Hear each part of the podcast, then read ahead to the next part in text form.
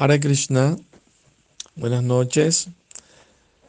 El señor Chaitanya llevaba a sus devotos todas las mañanas de pueblo en pueblo, cantando los santos nombres y llamando a la gente para que se ocupen en su deber eterno, que es el servicio amoroso a Krishna, cantando sus glorias y sus santos nombres.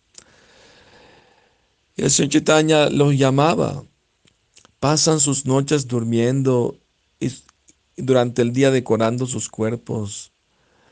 La vida es corta y llena de sufrimiento.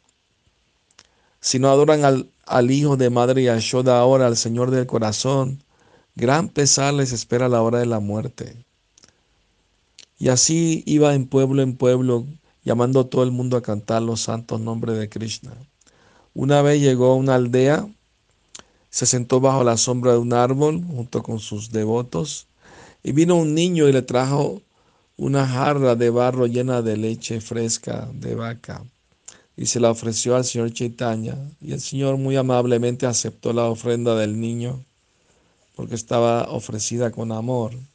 Y el niño le pidió su ayuda, le dijo, mi querido señor, aquí hay un cocodrilo que sale del río Ganges, muy grande y enorme y ataca a la gente y a los animales. Por favor, ayúdanos. Y cuando el niño estaba diciendo eso, salió el enorme cocodrilo del agua y empezó a perseguir a todo el mundo. Todo el mundo corrió a subirse a los árboles.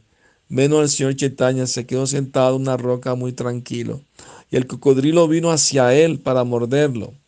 Y el señor Chetaña, con la punta de su pie, le tocó, le, le tocó la cabeza al cocodrilo, inmediatamente se transformó en un semidios.